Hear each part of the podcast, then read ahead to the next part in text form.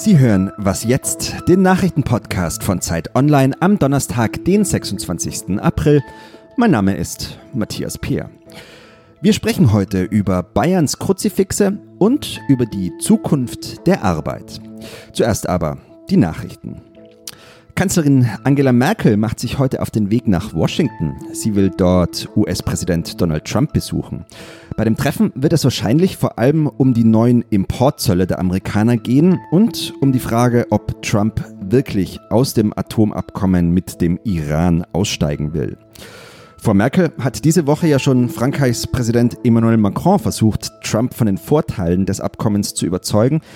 Macron glaubt aber selbst nicht so recht, dass er damit Erfolg hatte. Bei seiner Abreise sagte er über Trump, es scheint, als würde er nicht wirklich alles tun, um das Abkommen zu retten. In Istanbul geht heute der Prozess gegen die deutsche Journalistin Meshale Tolu weiter. Tolu wurde im April vor einem Jahr in der Türkei verhaftet. Seit Dezember ist sie zwar frei, darf aber die Türkei nicht verlassen. Ihr wird Terrorpropaganda und die Mitgliedschaft in einer Terrororganisation vorgeworfen. Tolu möchte so schnell wie möglich zurück nach Deutschland. Ein Urteil in ihrem Fall gibt es heute wahrscheinlich noch nicht.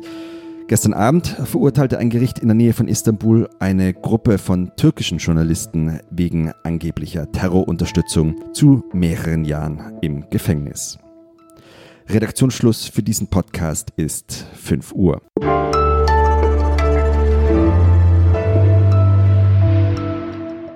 Mein Name ist Simon Gaul. Hallo.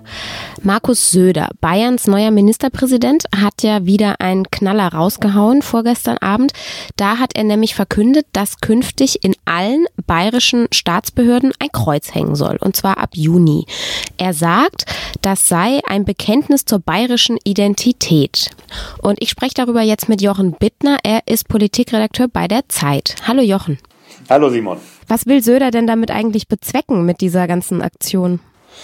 Ich glaube, Söder ist klug genug, um zu wissen, dass diese Anordnung, also ein dezidiert christliches Symbol an staatliche Gebäude zu schrauben, einer gerichtlichen Prüfung nicht standhalten wird. Und ich glaube, er ist ja Jurist und ähm, ich glaube, er kalkuliert damit, dass es jetzt den Sommer über bis zur bayerischen Landtagswahl im Oktober einen schönen Streit darüber gibt, ähm, wie man äh, aus seiner Sicht deutsches Kulturgut und abendländische Kultur schützt, während viele Leute ihn genau dafür angreifen werden. Und ich glaube, das ist für ihn ein gutes Mittel, um Aufmerksamkeit zu erzeugen, sagen wir unentschlossene Wähler zwischen AfD und CSU eher an die CSU zu binden. Und ähm, ich glaube nicht, dass ähm, diese Maßnahme vom Verfassungsgericht allerspätestens Bestand haben wird, aber dann ist die Landtagswahl eben auch schon gelaufen. Das heißt, ihm geht es eigentlich überhaupt gar nicht darum, dass die Kreuze da wirklich hängen bleiben, sondern um die ganze Debatte jetzt. Also ich kann mir nicht vorstellen, dass er wirklich glaubt, dass die da hängen bleiben können. Es gab ja 1995 ein Urteil des Verfassungsgerichtes über die Kruzifixe in Klassenzimmern. Und da hat das Verfassungsgericht unter anderem gesagt, und das ist wichtig auch für diesen Fall von Behördengebäuden, dieses Kruzifix ist kein universelles Symbol für die abendländische Kultur, sondern ist ein spezifisch christliches Symbol. Und äh, die staatliche Neutralitätspflicht, die weltanschauliche, verbietet es, dass man irgendwem sagen, in einer unausweichlichen Situation, und jeder muss ja mal in eine Behörde, ein solches religiöses Symbol aufdrängt. Also die rechtliche Lage ist ziemlich klar und ich bin mir recht sicher, das weiß auch Herr Söder. Vermutlich schon, ja. Wie stehst du persönlich zu dieser Idee? Wie findest du das? Also ich, ich finde das als, als Nichtgläubiger würde ich denken, als, als Gläubiger ist man doch beleidigt, wenn ein Symbol, das für ganz wichtige christliche Werte steht, politisch so gebraucht wird.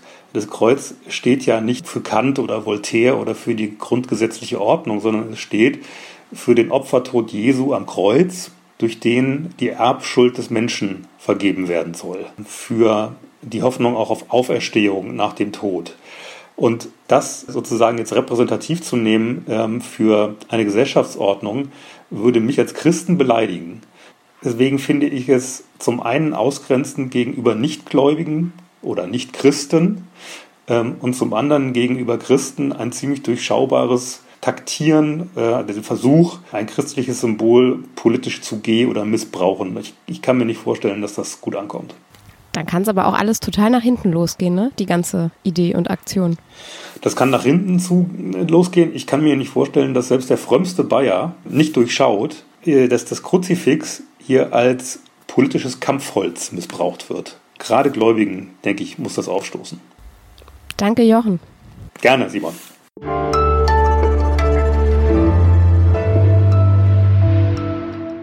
Und sonst so? Fotos von Essen. Das posten ja viele Leute ganz gerne auf sozialen Medien. Das südkoreanische Präsidialamt hat es jetzt geschafft, mit einem Food-Foto einen kleinen diplomatischen Eklat auszulösen. Das Problem Food-Foto ist das Bild eines gelben Mangomousses. Das nämlich, dieses Mango-Mousse, soll Nordkoreas Staatschef Kim Jong-un und Südkoreas Präsident Moon Jae-in am Freitag nach ihrem gemeinsamen Staatsdinner serviert bekommen. Garniert ist dieses Mango-Mousse mit Blümchen und mit einer stilisierten kleinen Korea-Karte. Und genau die ist das Problem. Die japanische Regierung findet das nämlich gar nicht lustig, denn auf dieser Karte sind auch die Lioncourt-Felsen drauf.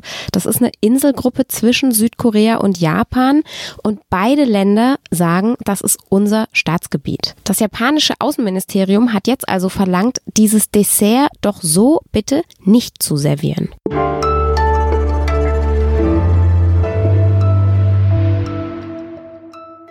Den Großteil unserer bisherigen Arbeit werden wahrscheinlich bald Roboter erledigen. Das sagen immer mehr Prognosen und das kann man in einigen Branchen ja auch schon wirklich beobachten. Meine Kollegen im Wirtschaftsressort der Zeit, die haben sich jetzt gefragt, was bedeutet das aber eigentlich für unsere Gesellschaft? Ist der Wegfall dieser Arbeit eine Chance oder ist es ein riesengroßes Desaster? Bricht alles auseinander oder wird vielleicht auch alles gut? Darüber spreche ich jetzt mit Uwe Jean Häuser. Er ist Leiter des Wirtschaftsressorts der Zeit. Hallo Uwe. Hallo. Dass sich unsere Gesellschaft verändern wird, das ist ja mehr oder weniger gesetzt eigentlich, oder? Na, wenn wir, wenn es nur halbwegs stimmt, dass dieses ähnlich der industriellen Revolution so ein, ein, ein großer evolutionärer Schritt ist, was da jetzt gerade passiert mit den, mit den Robotern und der künstlichen Intelligenz, dann in der Tat, das hat immer zu gesellschaftlichen Veränderungen geführt und wird es, glaube ich, auch weiter tun. Man kann nicht einfach, also die Gesellschaft kann nicht einfach so tun, als ginge sie das nichts an. Denn ähm, entweder sie wächst zusammen, die Leute tun was gemeinsam, es gibt ein gewisses Vertrauen in, in die Zukunft und in die Fähigkeit, sein eigenes Leben zu kontrollieren, oder das Gegenteil. Mich interessiert erstmal die Dystopie. Was ist denn, was kann an der Gesellschaft alles schieflaufen ohne Arbeit?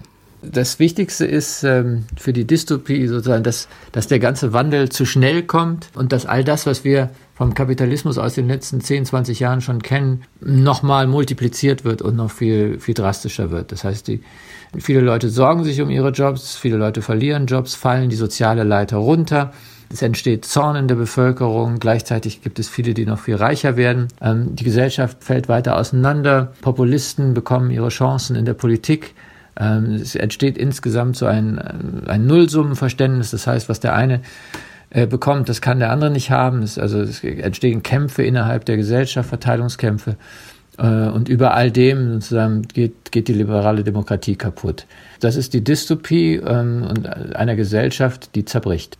Und wie könnte eine Utopie aussehen? Das klingt jetzt alles ganz schön düster. Ja, das ist in der Tat nur die, das ist die, die eine Welt. Die, und die sagt halt, Roboter nehmen uns die Arbeit weg und das ist ganz furchtbar. Die andere Seite ist, ist sozusagen spiegelbildlich. Roboter nehmen uns die Arbeit weg. Super.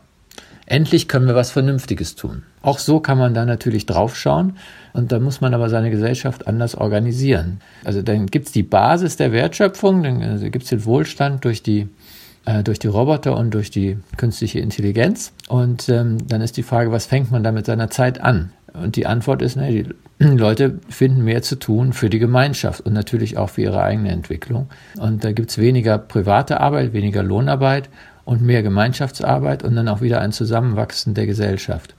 Und was glaubst du, welches Szenario ist jetzt realistischer? Ha, äh, ich wünsche mir natürlich das Zweite äh, und im Ernst ist es dann in der Realität so, dass es immer eine Mischung sein wird. Hm. Und wir haben zu einem erheblichen Teil noch die Wahl. Technologie kommt zwar, aber sie bestimmt nicht unseren, den, den Lebensweg unserer Gesellschaften, sondern das machen immer noch wir. Jetzt zumindest, wer weiß wie lange noch, können, könnten viele Weichen gestellt werden, von der äh, Bildungspolitik über ähm, die Frage der der sozialen Systeme, Stichwort Grundeinkommen und so etwas, bis zur Frage, wie machen wir aus uns Internet-Usern souveräne Datenbürger, die über ihren Schatz, über ihren Datenschatz selber verfügen können. Und an all diesen Weichen müsste man stellen und dann glaube ich, dann hat das zweite Szenario durchaus erhebliche Chancen. Danke, Uwe Häuser. Das war's schon wieder für heute. Das ging schnell, ja, Mensch. Vielen Dank für das, äh, für das Gespräch. Ja, die Zeit geht schnell vorbei. Den Text der Kollegen aus der Wirtschaft finden Sie in der aktuellen Zeit und eine neue Ausgabe unseres Podcasts gibt's hier morgen. Tschüss.